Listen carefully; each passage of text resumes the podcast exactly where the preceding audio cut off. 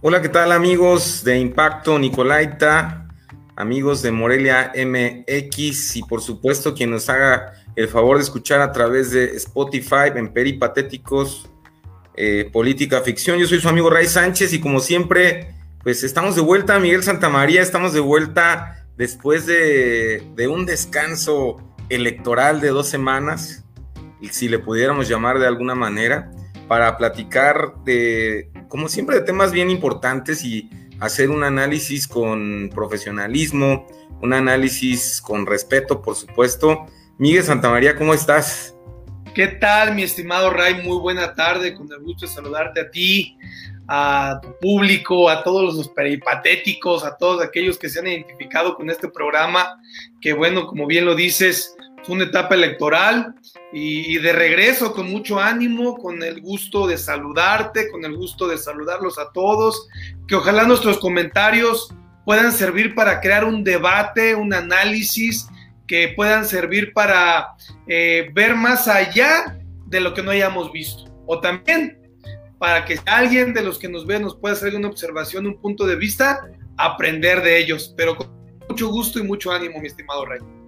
Así es, pues vamos a hablar de temas, pues tenemos que hablar de elecciones. Hay, hay temas también bien importantes, pero no nos da el tiempo y el día de hoy vamos a platicar del tema de las elecciones, por supuesto, aquí en Michoacán, el tema pues, de la elección a gobernador, cómo quedó el Congreso en Michoacán, cuántos plurinominales, diputados plurinominales de los partidos van a estar eh, en el próximo Congreso Estatal. ¿Quiénes son estas personas? ¿Usted las conoce, no las conoce? Por aquí escríbanos en el Facebook de Impacto Nicolaita, de su servidor y del de Miguel Santamaría, y por supuesto también a través del el Facebook de Morelia Despierta, que también nos hace el favor de retransmitir este, este programa que es para ustedes, como dice Miguel Santamaría, escucharlos a través de sus comentarios y aprender y que exista una retroalimentación en este tema político. Vamos a iniciar,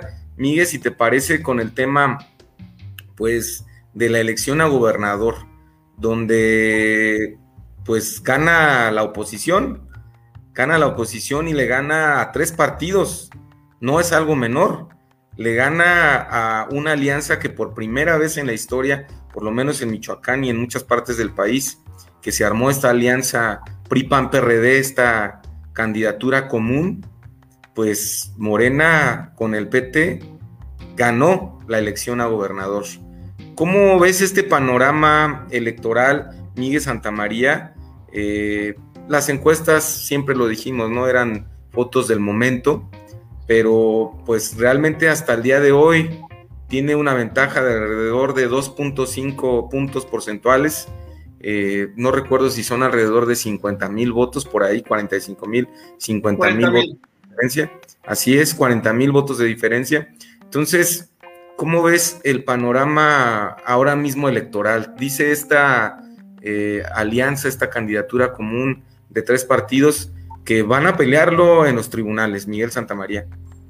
Bueno, sin duda hay que mencionarlo. Cuando ganas, todo es gracias al candidato. Y cuando pierdes, es gracias a que tu equipo no hizo el trabajo. Y a veces así lo, toma, lo, toman o lo tomamos. Y creo que el escenario aquí en Michoacán, en donde tres partidos antiguos, tres partidos que presumieron estructura, uno de ellos este, encabeza el gobierno del estado en Michoacán, que es el PRD. El PAN tiene un líder nacional encabezando los trabajos de su partido michoacano. Y bueno, el PRI eh, en la pasada elección fue un partido que sacó la más votos que todos si te vas a la cuestión municipal. Eh, desgraciadamente, eh, como iba PRD PAN, pues no lograron capitalizar o lograr candidaturas a diputaciones o presidencias municipales como se esperaba. Morena es un partido que ha demostrado muchas sorpresas en la pasada elección con Andrés Manuel López Obrador, hizo llegar al triunfo a perfiles que nadie buscaba o que nadie se imaginaba que ganaría. Hoy en Michoacán, una cuna del perredismo, porque así hay que decirlo, Michoacán como cuna del perredismo, era una cereza del pastel que tendría, tendría que lograr eh, Morena, pero también era una cereza que tenía que rescatar el PRD. Hoy están buscando, están revisando algunas casillas donde mencionan que se tiene inconformidad por esta acción y se estará revisando, se tiene contemplado que a, aproximadamente el sábado se acaben de revisar estas casillas donde tienen duda del ejercicio electoral. Eh, si bien en algún momento, el día de la elección por la noche, Herrera Tello se dio por triunfante, también Bedoya se dio por triunfante, hicieron una convocatoria y mencionaban que habían ganado. Hoy algunos lo de, lo de Carlos Herrera lo desmiente y bueno, Alfredo Bedoya solicita que le respeten su triunfo. Eh, como puedes ver, estaba Michoacán en medio de la historia, en medio de la historia donde un PRD luchó por posicionarse, donde un PRD, donde para que se formara el PRD hubo muchas muertes. Y es aquí la puerca torció el rabo, Ray. ¿Por qué? Porque cuando se formó el Partido de la Revolución Democrática, hubo una pelea interesante con el Partido Revolucionario Institucional. O sea, el PRD con los priistas peleaban, pugnaban y se llegaron hasta montes. En ocasiones se habla que la Procuraduría ya, ya no decía quién es el que falleció, si nos preguntaban de qué partidos que fallecieron, fueron los del PRI, fueron los del PRD, y creo que esto le molestó a mucha gente, que se haya unido el PAN, que se haya unido el PRI, que se haya unido el PRD. A cada uno de los militantes, el único creo que, que utilizó una buena estrategia pues, fue el PRD, que, no, que logró mantener su registro. Si no hubiera actuado el PRD por este medio, hubiera perdido el registro. El PAN fue uno también de los que fue astutos porque hizo este acuerdo con el PRD, se dejaron las posiciones más ganables, los distritos, los municipios, y al PRI le dejaron lo menos. Desgraciadamente quiero, quiero decirte, mi estimado Ray, que yo creo que en el país y en Michoacán el mayor perdedor fue el PRI. El mayor perdedor fue el PRI. En Morelia se tenía un candidato eh, del Partido Revolucionario Institucional siento que esta molestia, siento que esta ejecución que se llevó a nivel estatal le pegó, le pegó bastante, bastante fuerte. Eh, ganó Alfonso Martínez y, bueno, eh, creo que hizo un trabajo de estructura de, de, territorio interesante, de análisis, de revisar también cómo fue que lo hizo, porque por una parte están criticando la movilización que se llevó a cabo en Tierra Caliente, pero no se están preguntando la movilización que se llevó en Morelia, en donde el candidato que ganó tenía tres meses al día de la elección, solventando gastos y pagando una estructura en colonias porque le llevaran listas de los que iban a votar por él, por medio de un programa muy sofisticado. Y eso, eso no lo está diciendo nadie. Entonces, creo que también es importante analizarlo. Eh, creo que este escenario eh, donde no se sabe si en verdad el electorado o los ciudadanos están haciendo efectivo su voto realmente porque lo razonaron o porque le están comprando el voto o porque los están obligando, como dicen algunas personas. Creo que hoy tenemos un actual gobernador, un mejor dicho, un virtual candidato, un virtual ganador a gobernador, que es Alfredo Bedoya, se me hace muy complicado que vayan a repetir la elección o en su defecto este, que quieran quitarle los votos que ya tiene. En este momento no puede ir al voto por voto de todas las casillas porque tendría que haber sido el 1% eh, menos. Menos del 1%. Menos el 1% de la diferencia del triunfo. Y como tú bien lo dijiste, eh, fue, más, fue más del 2%, aproximadamente el 2.5% por el que gana la elección. Creo que en, ese, en esa tesitura va a ser complicado que se abran todas las casillas. Más sin en cambio, creo que sí se van a poder abrir las casillas donde este, hay votos nulos, porque la ley lo marca, que si tu cantidad con la que ganas eh, si la cantidad es más alta de los nulos que lo que ganas, pues se abren, pero solamente serían es, en esa circunstancia, no todas.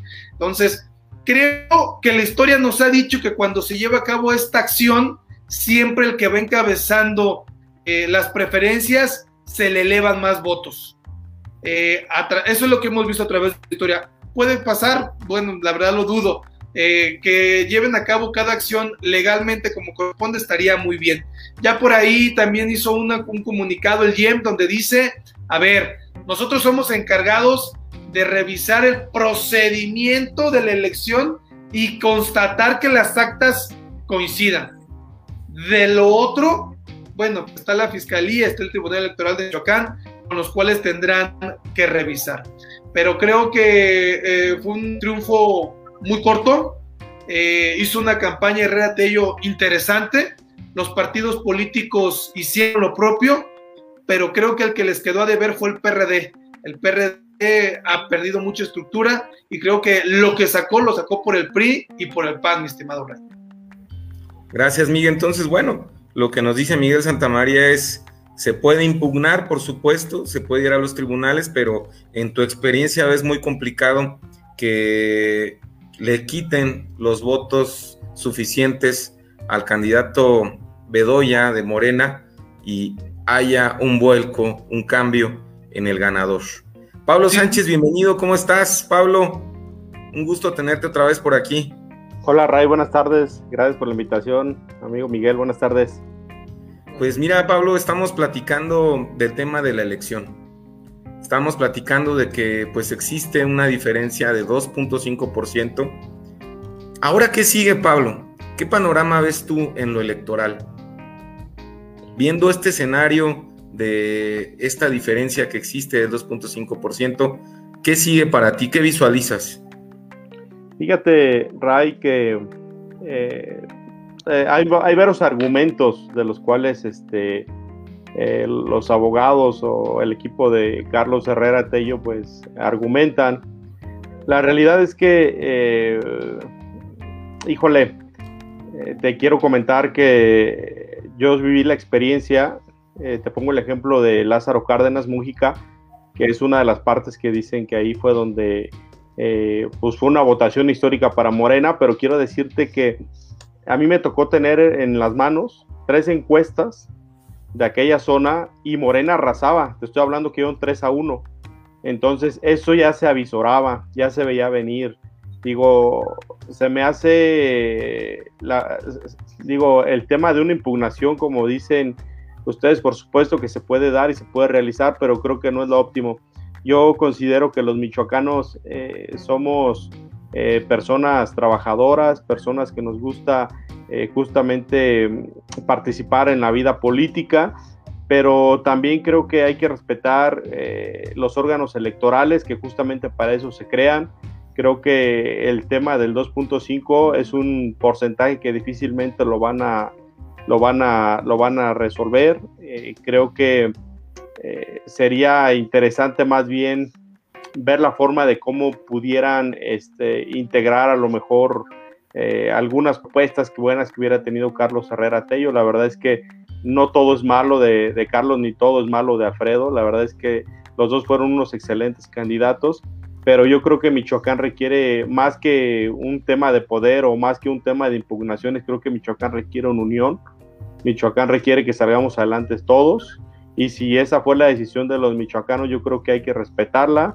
hay que acatarla. Eh, vuelvo a repetir, hay muchos, muchos argumentos que a mi parecer eh, un servidor, la verdad es que eh, se veía venir, o sea, yo te lo digo, se veía venir todo este tema y más en aquella zona de Tierra Caliente, donde eh, Andrés Manuel López Obrador tiene un inmenso apoyo y obviamente pues Carlos hizo una excelente campaña, pero bueno, no le alcanzó y así la política, les digo yo, a los que nos gusta este tema de la política es, yo siempre lo he visto, es el entrar a bailar un zapateado y ni modo, a veces te toca que te pisen los callos y ¿qué haces? Hay que aguantar y hay que seguir hacia adelante, Ray. Oye, Pablo, ¿no, no ves, no ves raro? Porque lo observé de repente eh, al día siguiente de la elección. ¿No es raro que un grupo de periodistas o de comunicadores eh, están como tratando de posicionar esta situación que tú mencionas de, de Mújica, lo veo un tanto extraño, ¿eh? porque aventurarse a decir eh, que es, algunos dicen que poderes fácticos, otros dicen que el narco, pero sin ninguna prueba. Y como periodistas, digo, nosotros estamos aquí analizando un tema, nosotros no somos periodistas, pero pues un periodista que, que va a dar una hipótesis, pues das una hipótesis con fundamentos, ¿no? y el único fundamento que yo escuché fue, pues es que está muy raro porque las elecciones pasadas no sacaron tantos votos. Ese es el argumento. Fíjate que justamente ayer lo platicaba con varias personas, periodistas también y del equipo de Carlos, y me, y me, y me decían esa parte. La verdad es que eh, no hay argumentos más que un video, no sé si lo vieron, este, donde supuestamente entra un grupo armado, ¿no? Y después se lleva unas boletas, después regresan todas tachadas por Morena y etcétera. Al, final del día yo creo que, este, pues por eso hay eh, organismos también que justamente al momento de que se mete la impugnación van a derivar si, si procede o no procede. Yo creo que es un tema que se veía venir. Eh, vuelvo a repetir, a mí me tocó caminar las calles en Lázaro Cárdenas, me tocó caminar también en Mújica. Y te quiero decir que la gente este, son morenistas de corazón en aquella zona, son morenistas. La verdad es que eh, la propia alcalde este, de Lázaro Cárdenas, Itze, arrasó, arrasó totalmente este, la alcaldía. Y es un tema, vuelvo a repetir, que se veía venir, digo, ellos tuvieron que haber tenido también las encuestas en la mano eh, al momento de poder, eh, pues justamente hacer las evaluaciones donde qué municipios son más rentables políticamente hablando de números y por supuesto que aquella zona es pero rentable al 100% de Morena. Yo siempre lo dije, si gana Morena, el gane se lo va a dar la región de Lázaro Cárdenas, que es todo el distrito federal, que si no me recuerdo creo que es el distrito 24 o el distrito 1, no recuerdo. Este, entonces, pues bueno, este, al final del día esto... Uno dice Miguel Santamaría. Uno, ¿ah? Uno. No, pues Miguel vivía allá como cinco años. Entonces... No, eh, cinco meses. ah, cinco meses. no, la verdad es que eh, al final del día, digo, por eso hay este también eh, justamente el tema de la impugnación y recursos legales. Y bueno, pues que, que, sigan hacia adelante, pero yo creo que al día de hoy Michoacán requiere estar unido, los michoacanos debemos de ver hacia adelante justamente es un proceso electoral, el proceso electoral unos ganan, otros pierden y ni modo, la verdad es que tenemos que seguir hacia adelante. Yo un servidor también a veces he tenido, Miguel lo sabe, hemos tenido este, aspiraciones de ser candidato a diputado, en alguna vez me lo robaron también una candidatura, pero ni modo, o sea, nos toca apechugar, nos toca decir, pues, ¿qué hacemos? La verdad es que este, dentro de lo legal hay que darle hacia adelante pero también, vuelvo a repetir, se requiere unión y se requiere que los michoacanos podamos salir adelante independientemente del partido que esté en el gobierno, Ray. Gracias, Pablo. Bueno, pues es eso. O sea, eh, acceder a los medios jurisdiccionales correspondientes, pero no enrarecer el ambiente, ¿no? No salir en medios diciendo, pues es que es el narco, si no tienes ni pruebas. Eso enrarece el ambiente en el Estado. Vamos a leer rápido los, los mensajes. Gustavo Guerrero nos dice sobre Alfredo Bedoya, Ramírez Bedoya. Ganamos porque la gente así lo quisimos. La alianza va a buscar desacreditar la votación porque no creen posible que después de todo lo que le metieron, dinero, y a toda la gente que compraron, ni así les alcanzará. Sandra Arroyo, gracias Gustavo. Sandra Arroyo nos dice, buenas tardes chicos, es sencillo, Ray, en relación a que decía, ¿qué sigue? Lo que sigue es el berrinche que siempre hacen los perdedores. Pues no está equivocada, no está lejos de la realidad, Sandra. Gustavo Herrero también nos dice, y se respetó la decisión de las instituciones al momento que se cambió de candidato. Ahora les toca respetar el trabajo de miles de personas que se la partieron estando en las casillas y que firmaron las actas. Y hoy resulta que no están de acuerdo porque no les favorece. Buen comentario de Gustavo Guerrero. Sandra Arroyo dice, yo caminé las calles de Morelia y aquí era lo mismo, Pablo. La gente te lo decía abiertamente que el mejor candidato es Alfredo. Bueno, por este lado, pues vemos estos comentarios, les agradecemos, les encargamos si nos están viendo que compartan el programa y que nos regalen, regalan un me encanta, una reacción para que se haga cada vez más grande esta, esta comunidad que tenemos de peripatéticos cada miércoles a las 7 de la tarde. Miguel Santamaría, te me adelantabas hace ratito y me decías, me hablabas del gran perdedor. Quiero desmenuzar dos análisis, tanto en lo estatal como en lo local, de ese tema. El gran perdedor. El gran perdedor, yo concuerdo contigo en que a nivel estatal el gran perdedor pues es el revolucionario institucional, que perdió algunas presidencias municipales que tenía, que las que se ganaron en la alianza pues no son ni candidatos, no son personas priistas, son panistas en las diputaciones, en algunas presidencias municipales. Eh, estamos hablando y lo vamos a ver ahorita en unos minutos de que pues se logró tres eh, diputaciones plurinominales por parte del revolucionario institucional y se ganaron cinco, cinco por la vía de mayoría relativa. Cinco, se ganaron cinco, Miguel Santa María. Entonces, cinco, cinco. Bueno, hasta el momento, como van, de mayoría relativa van cinco. Van cinco diputaciones locales. Eh, estamos hablando de que ni siquiera el candidato gobernador era priista. Estamos hablando de que a nivel nacional no va a tener gobernaturas el PRI. Así como van, no va a tener gobernaturas el PRI. Así como vamos. Está por ahí que la de Campeche, que quieren ver también el tema legal, etcétera, ¿no? Al Partido Revolucionario Institucional le fue mal Miguel Santamaría. ¿Qué, ¿Qué visión tienes tú a nivel nacional y estatal en cuanto a este análisis, porque el PAN se convirtió en Michoacán en la segunda fuerza. El PAN sigue siendo la segunda fuerza a nivel nacional. Leía hoy por la mañana que en una editorial de Milenio, no recuerdo quién escribía, que al PRI ya le urge ser el nuevo verde ecologista para hacer la balanza con el presidente, para que el PRI sea, fíjate nada más, que el PRI se convierta en ese partido chiquito que, está comentando este, esta persona que escribe en Milenio. ¿Qué, visión tienes tú, Miguel Santamaría, de este, de este tema? Bueno, muy bien lo dices tú, en efecto, mira, eh, en esta legislatura el PRI tiene cinco diputados, en esta nueva legislatura que se tendría ocho. Eh, algunos dirán, ganamos, ¿no? No, olvídate, ganamos porque en la pasada teníamos cinco, ahora tenemos ocho diputados. Eh, pero bueno, Creo que el escenario para el Partido Revolucionario Institucional eh, y para Acción Nacional y para el PRD siempre fue la crítica de la Unión. Y como bien lo dices, el, mayor perdedor pues fue el PRI, no solo en el Estado, sino en el país. Y algo que se me, faltó decirte, veo muy complicado que esta eh, elección en Michoacán se vaya a revertir o se vaya a repetir tanto que hay otras gobernaturas, como bien mencionabas aquí, la tierra del dirigente nacional del PRI, que ni su tierra logró ganar. O sea, ¿te imaginas teniendo toda la oportunidad de buscar que las piezas se acomodaran para que su propio estado lo ganara el PRI?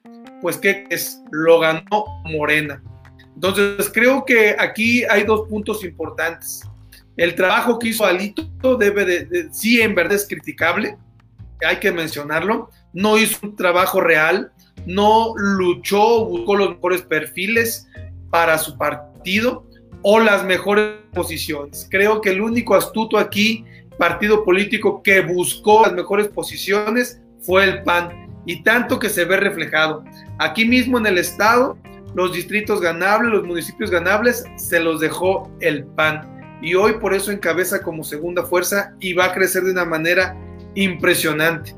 Mientras el Partido Revolucionario Institucional siga, siga buscando ser un servidor de acción nacional y del PRD, creo que se va a ir haciendo un partido chiquito. Mil veces debe de jugar solo el Partido Revolucionario Institucional que andarse juntando con estos partidos creo que en el momento tú te unes con otros partidos con una ideología muy diferente, pues pierdes identidad, pierdes arraigo, pierdes toda esa historia que has mantenido y que se forjó por años. Y hoy el único gran ganador es Acción Nacional. Entonces, y bueno, el PRD por una cosa de nada logró mantener este, su registro. Y, como no, fue una gran sorpresa. Fue una sorpresa. También debe de ser astucia. Y aquí lo llegamos a mencionar, ¿eh? No te acuerdas que mencionábamos el caso de que, eh, de que no iba, que decíamos, no va a ganar Carlos Herrera, pero yo siento que están buscando mantener su registro. Al, en cuanto el ciudadano, en lugar de votar por su partido que se identifica, vote por Carlos Herrera y al saber que Carlos Herrera es del PRD, muchos se van a ir directamente a votar por PRD.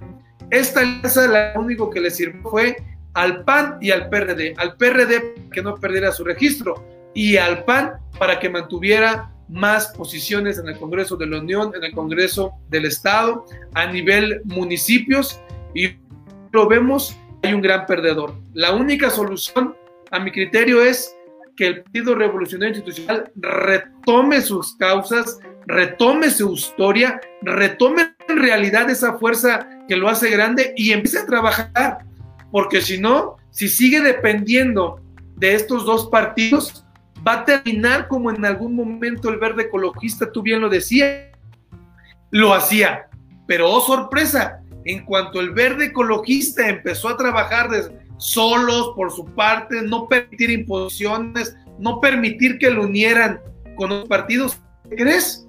Creció tanto que hoy en Michoacán tiene posibilidades de no meter un, un diputado plurinominal, sino meter dos diputados plurinominales, aparte de haber ganado municipios.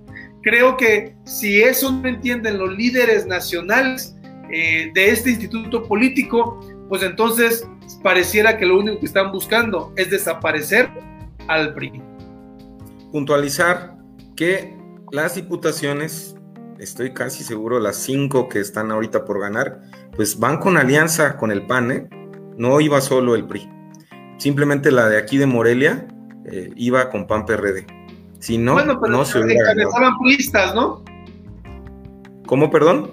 Encabezaban priistas. No, sí, sí, sí. Por eso, las cinco que ganó el PRI con candidatos priistas fueron en alianza con el PAN y con el PRD. Es decir, no se hubieran ganado sin el PAN. Bueno, sí, en efecto. No se hubiera ganado sin el PAN. Eso es cierto, ¿eh? no lo esa parte. Pero la historia te, ha cobrado caro esta alianza. Por una diputaciones vas a despedazar un, un, instituto político. Pero no creo que haya sido el, el fin. Pero bueno, concordamos en este tema del gran perdedor. Nosotros, Pablo, eh, no sé qué visión tengas tú de quién fue el gran perdedor el gran ganador en Michoacán, pues por supuesto que fue Morena, ganó la gobernatura, ¿no? Y, como dice Miguel, tal vez el PRD que no perdió el registro, que se convirtió ya en Michoacán en un partido chiquito y a nivel nacional chiquito también. Entonces, Pablo, ¿quién es el gran perdedor entonces de esta elección?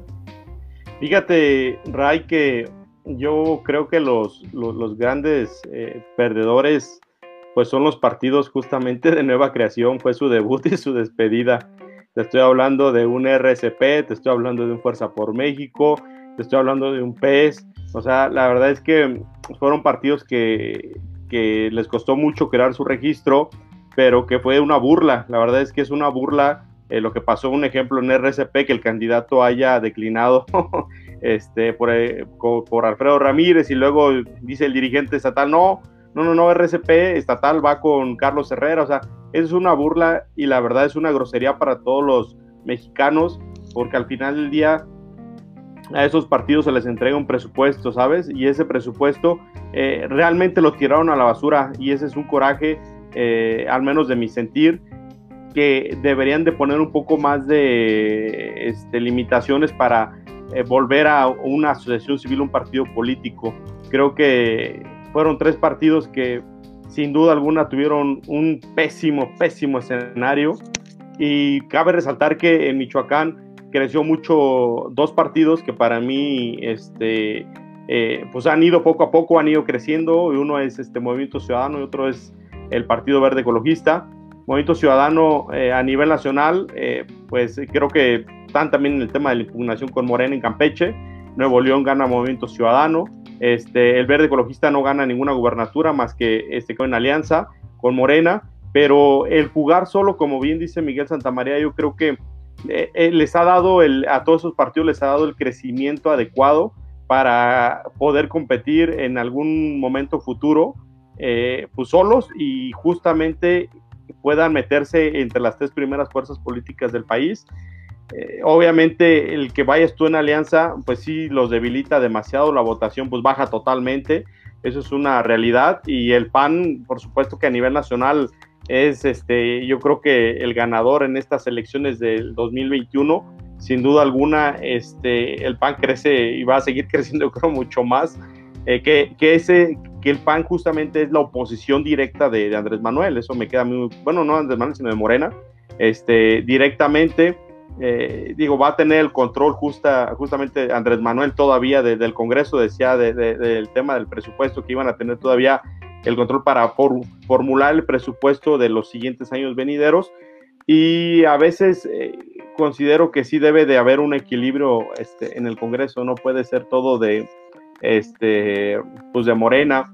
Y justamente el comentario que tú decías, Ray, eh, lo hizo Andrés Manuel, decía que eh, no, no veía mal una alianza Morena-PRI, pero justamente porque el PRI se ha vuelto este, en muchas ocasiones ya un partido, eh, pues ya nada más pues de intereses de algunas personas y ya no es como justamente la militancia de antes. Yo recuerdo antes, híjole, la gente se desvivía por el PRI y ahorita el día de hoy es una lástima que este pues solamente sean intereses de unos cuantos y bueno, habrá que habrá que esperar, pero para mí los, los ganadores a nivel nacional que, que se llevaron este pues gran parte de las gubernaturas, por supuesto que es el PAN, obviamente en alianza y yo creo que Movimiento Ciudadano que está peleándose Campeche y Nuevo León.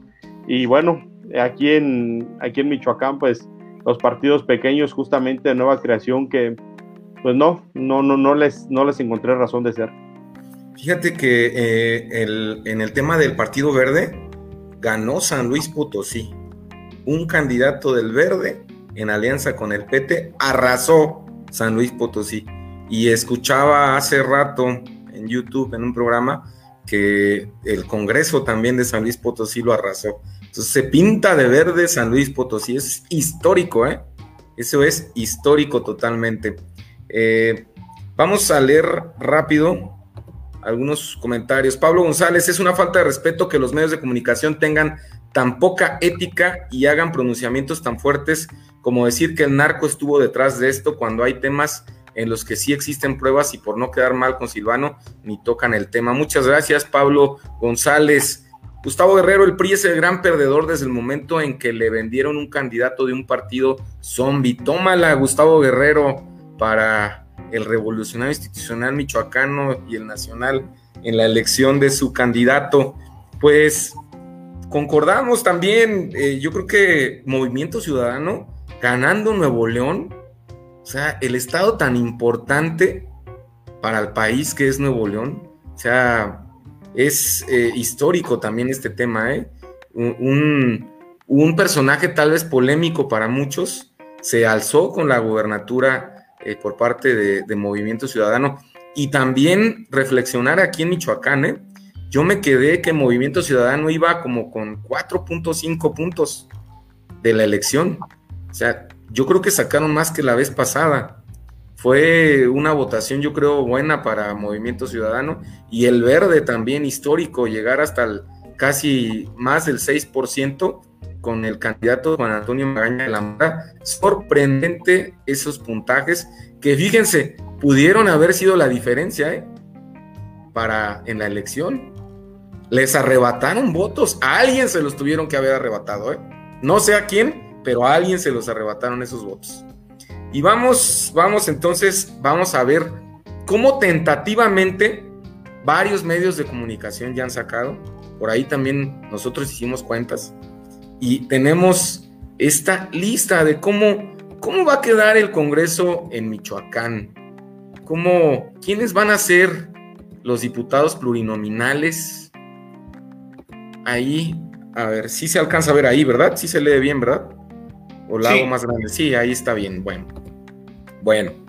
Ahí podemos ver que el partido Morena tiene a cinco plurinominales con cuatro de mayoría relativa, quedando nueve diputados. Los cinco plurinominales que entran, ahí me dicen si ustedes los ubican. María de la Luz Núñez Ramos fue la pasada candidata a gobernadora de Morena, si no mal recuerdo. Roberto Reyes Cosari, gente de Raúl Morón, ¿no? Seira Anaí Alemán Sierra, ¿la ubicamos? Yo no la ubico, la verdad. Fidel Calderón, Torreblanca, alcanzó a entrar una vez más, será diputado por el Congreso del Estado. María Fernanda Álvarez Mendoza también.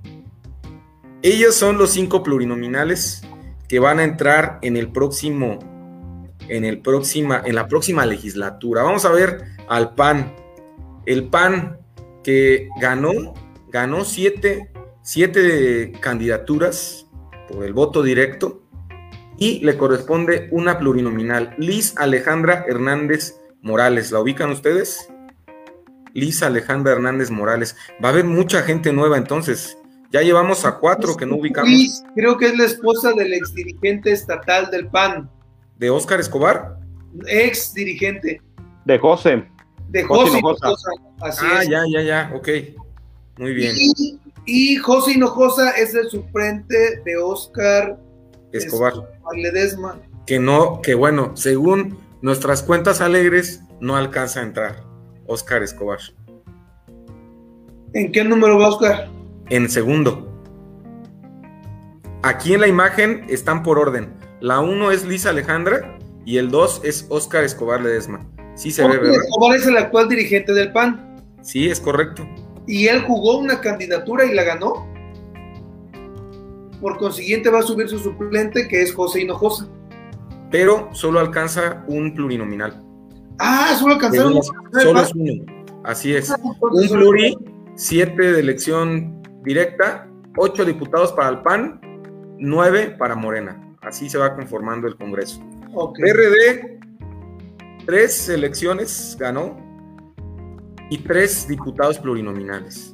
Entra Rocío Viamonte Romero, exdirectora del DIF estatal en esta administración, Víctor Manuel Manríquez, dirigente del PRD, Julieta López Bautista, exsecretaria de Comunicación Social, alcanzó a entrar. Todas estas personas, pues, eh, allegados a Silvano, ¿no? Entran seis diputados por parte del PRD, que eso sí es una merma para la anterior legislatura.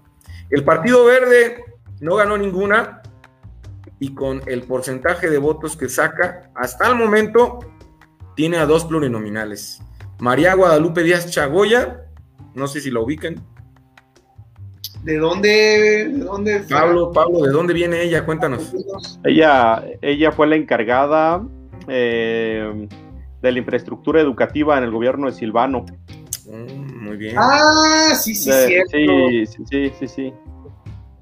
Muy bien, gente de Silvano, mira, ya van seis, van ya con ella siete personas de Silvano, siete diputados de Silvano, no es broma, quién sabe. Ya, ya veremos cómo se comportan en la legislatura. El verde tendrá a María Guadalupe Díaz Chagoya y a Ernesto Núñez Aguilar, que repite por tercera ocasión consecutiva, va a cumplir nueve años de diputado Ernesto Núñez Aguilar, y si quiere, otros tres para llegar a doce. Humildemente humildemente. Pues mira, tiene buena carrera legislativa, eso no se lo podemos negar al diputado. No, y también buena carrera política, porque si se ha sostenido es por, por su supuesto. No, una habilidad tremenda, ¿eh? Para sostenerse. Esta es la segunda vez que es por reelección, la primera creo que la ganó. Sí, la primera, la, ganó.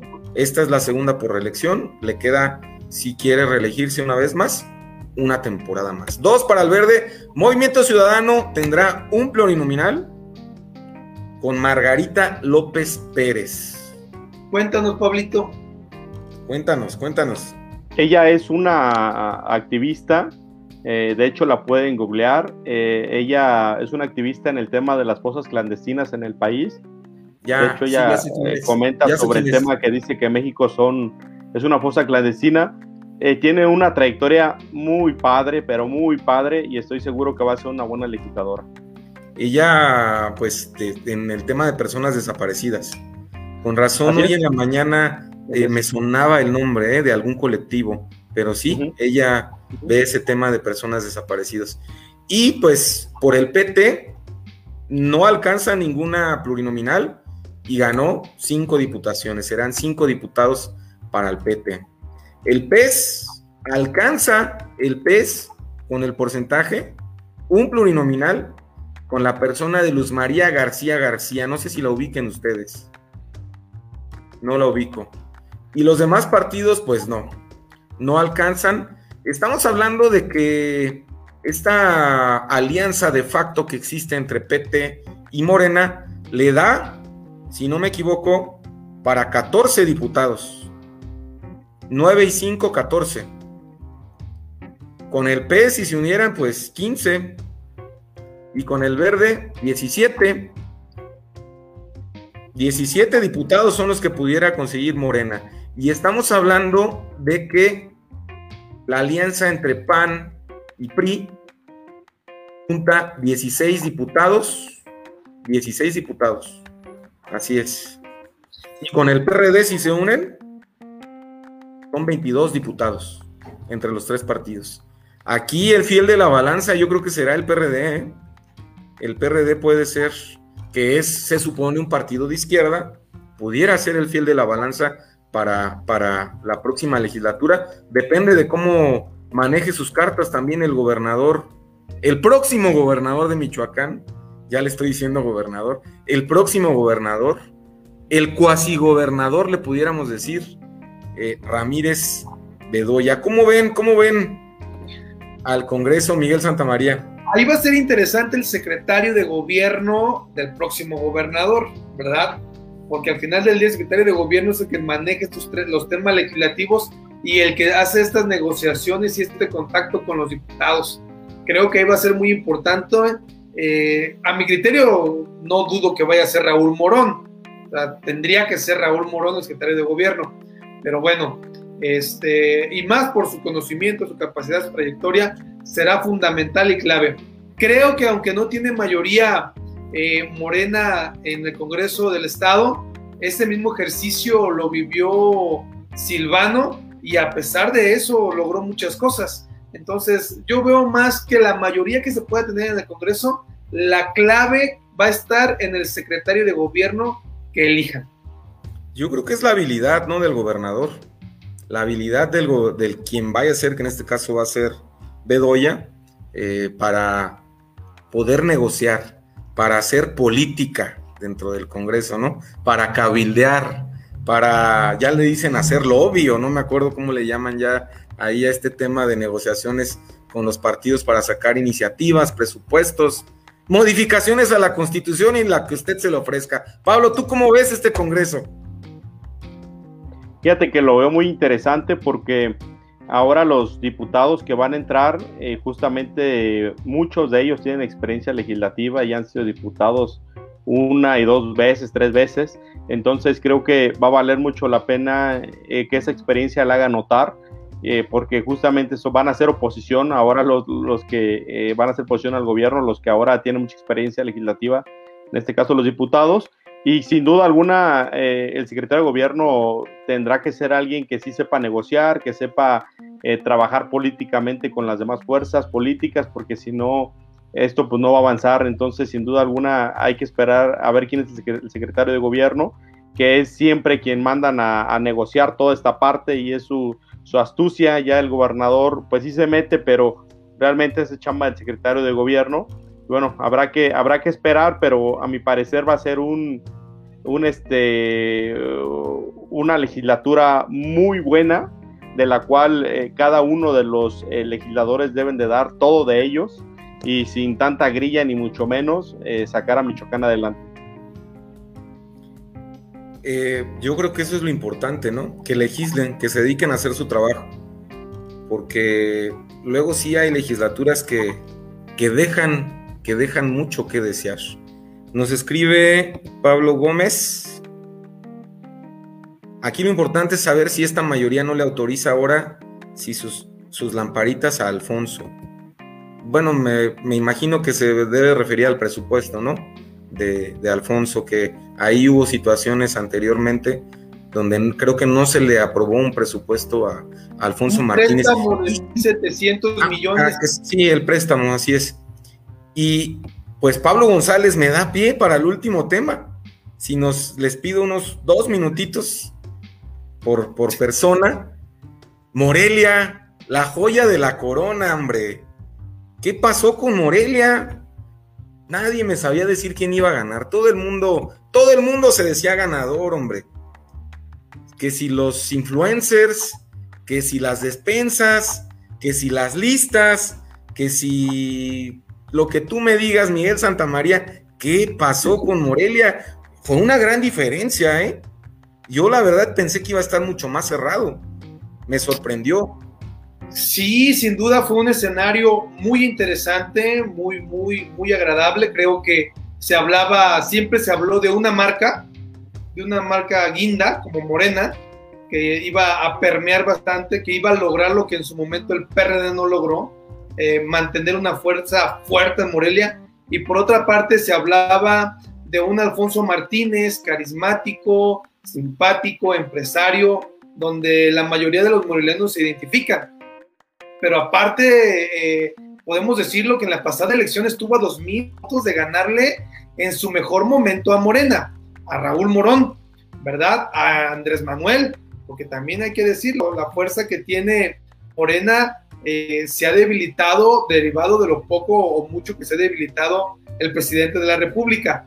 Y creo que si a eso le sumas la estrategia que utilizó para sumar personas que también saben mover, creo que hoy en día eh, demostró Alfonso Martínez que como movilizador, como estratega, eh, hoy en día sabe dónde está la gente que va a votar en Morelia, dónde están los liderazgos, dónde están las personas que pesan y cómo que se le deben llegar a los morelianos. En la pasada elecciones tuvo a muy pocos votos. Hoy contundentemente gana contra una marca muy fuerte que era Morena Iván Pérez Negrón, hay que decirlo, hizo su esfuerzo, pero nunca se preparó para ser candidato. Alfredo Ramírez Bedoya, quiero decirte, eh, Ray, que nos vamos a revisar los votos que sacó en Morelia. Alfredo Ramírez Bedoya sacó más votos que Alfonso Martínez.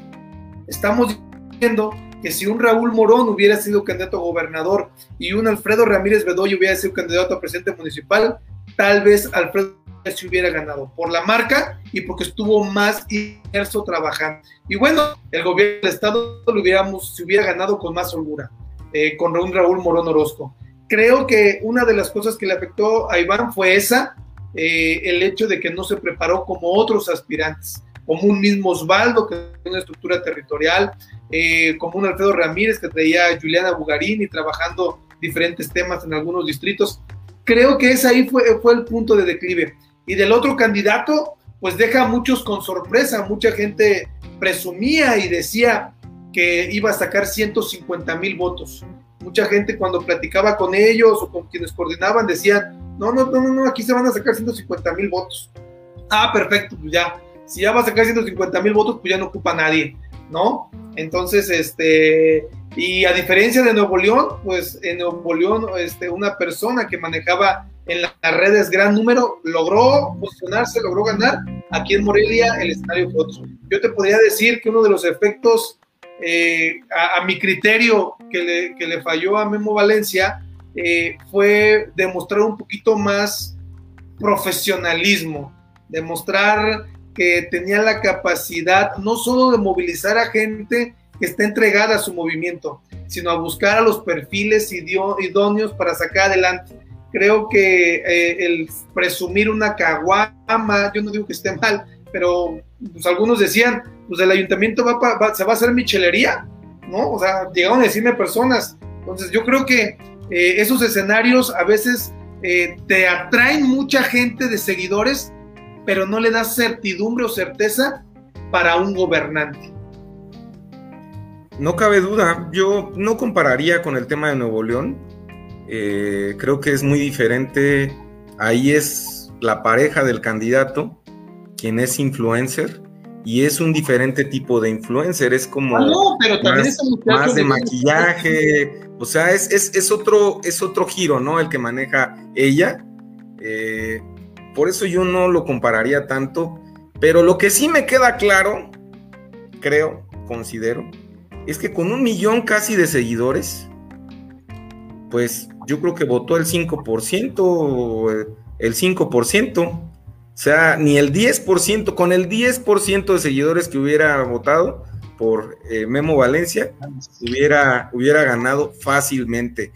Deja una gran lección. Todavía la política no son likes, todavía no. Tal vez en unos años, pero en, en este y en las que siguen yo les apuesto a que no. Pablo, ¿cómo ves este tema de Morelia? Fíjate que yo creo, Ray, que los morelianos eh, justamente dijeron este, bueno por conocido que malo por conocer. Eh, muchos de los morelianos que platicabas en las colonias con ellos, ellos te decían que cuando, cuando Alfonso Martínez estuvo, pues hubo más desarrollo en Morelia, hubo más seguridad, y, la verdad, eh, ahí difiere un poco del tema de lo que dice Miguel sobre la cuestión de si Raúl Morón hubiera sido candidato a gobernador, Alfredo hubiera ganado la alcaldía. Yo creo que no. Creo que eh, si, platica, si platicamos con la gente, la gente traía un tema muy atorado en el corazón, rezagado sobre el trabajo actual del gobernador actual. Entonces es más bien ahí como que le dieron como el voto de castigo a él, o sea, más, más que nada como en un tema de la gubernatura.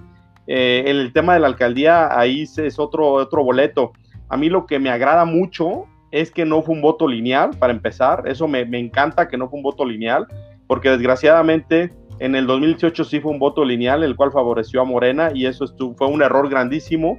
Y ahora eh, el que haya ganado Alfredo, que haya ganado Alfonso, yo creo que es que la gente está pensando y razonando más el voto. Entonces, eso es genial porque ya las personas están yendo por la, a votar por la persona, ya no tanto por el partido. Al final del día, gran parte de los partidos son instrumentos políticos, pero que sin duda alguna el tema de Alfonso estaba pues eh, muy visto. Fíjate que también luego la política son de cargadas. Entonces te quiero decir que hace 20 eh, días eh, se empezó a ir toda la cargada con Alfonso. y así es, así es Morelia. La verdad es que Morelia es de cargadas y de tendencia. Y, de, y, de, que se empieza a ver quién va a ganar y ahí van todos, todos. Entonces eso pasó también justamente con Alfonso Martínez. Todo el mundo le dio este, eh, el, apoyo a Alfonso Martínez y sin duda alguna pues sabíamos que tenía que este, pues pelear justamente con el tema de Morena. En Morena meten un candidato que como dice Miguel, no, nunca se preparó para ser candidato porque nunca se esperó él el, que él fuera el candidato. Ah, obviamente pues algo le ha de haber costado, yo creo que algo le costó para poder haber sido candidato pero bueno, pues hay que respetar también justamente la decisión de los morelianos y que, se, y que le dan la confianza a Alfonso Martínez y creo que es, un, es una persona joven, una persona eh, justamente con carisma y con trabajo. Yo creo que este, habrá que ver eh, cómo, qué trabajo puede hacer en, este, en esta administración y esperar, porque creo que en el 2024 será muy interesante este, esta elección de presidencia de la República y Senado de la República entonces habrá que ver eh, con miras hacia allá qué es lo que pasa y obviamente muchos candidatos que no ganaron esta vez, que era su sigo o termino, en este caso pues ya no vamos a ver a, gran parte de ellos en las boletas en el 2024, entonces va a ser un escenario muy interesante, Rey.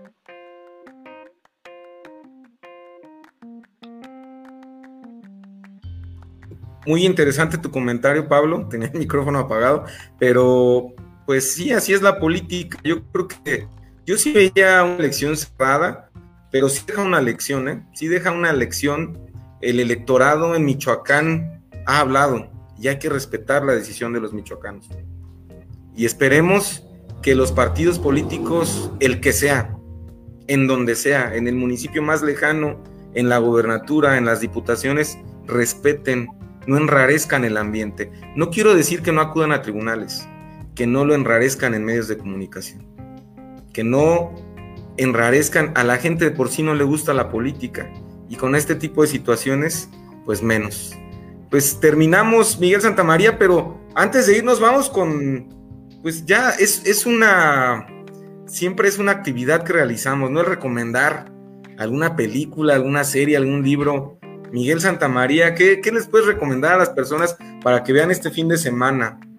Pues claro, mi estimado Rey, mira, estaba viendo hace un momento una, serie solamente que está en inglés. No sé si tú me puedas ayudar. A ver. Este, es de, un niño que se habla, que se habla de, un escenario donde hay una pandemia y empiezan a, nacer niños con partes de, animales y, todo eso. Es una que es que no me sé el nombre, pero la acaban de estrenar en Netflix. Sí, la verdad no me sé el nombre. Espérame. Voy, voy, voy, voy, voy, que se me trabó. Se llama Sweet Tot. Sweet Tot. Sweet Tot. Sweet Tot, ajá, Tut. Creo que Tut de diente, no me acuerdo, pero Sweet Tot, algo a ah, Tut por ahí, algo por ahí. Muy bonita, preciosa, te divierte y, y hasta te saca lágrimas. Ándale, pues para verle el fin de semana. Gracias, Miguel. Gracias, Miguel. Pablo, ¿qué nos puedes recomendar? Fíjate que yo hay una, una serie que estoy viendo, este, más como por un tema de, de desestrés, ya cuando llega uno bien cansado de trabajar y obviamente te pones a leer y todo, pero estoy viendo la serie del Luis Miguel, oye, la verdad es que está, está buena, este, se la recomiendo, está buena como para pasar ahí el, el rato, ¿no? O sea, esa recomendable. Es lo importante, pasar un buen rato. Pues yo, yo les, les recomiendo que vean la película de Cruella. La vi hace ocho días y me sorprendió, no pensé que me fuera a gustar, no tenía nada que hacer y, la vi, la verdad se las recomiendo mucho, es agradable y pasas un buen rato. Pues terminamos, terminamos el programa de hoy, Miguel Santamaría, muchas gracias. No, hombre, Ray, con el gusto de siempre de saludarte a ti, a tu auditorio, de igual convivir, coincidir aquí con Pablo Sánchez. Y bueno, ojalá que, como bien dices, el escenario del hoy este, ganador de esta elección en el Estado, ya no lo enrarezcan y que todo sea por la vía legal. Gracias, Miguel. Pablo Sánchez, un gusto, como siempre, que estés con nosotros. Un gusto, Ray, un gusto, mi amigo Miguel. La verdad es que siempre es un, este, un honor estar aquí platicando con ustedes sobre temas importantes ahí del Estado y del municipio. Y bueno, pues quedo a sus órdenes. Muchas gracias, Ray. Es un gusto, Pablo, para nosotros y también es un gusto que ustedes que nos hacen el favor de ver estén comentando, estén retribuyendo este, este programa con, con sus views, con sus comentarios. Y recuerden que tenemos una cita el próximo miércoles a las 7 de la tarde a través de Impacto Nicolaita, los jueves a las 6 de la tarde por Morelia MX Radio y por eh, Spotify, Peripatéticos, Política, Ficción. Que pase buena noche.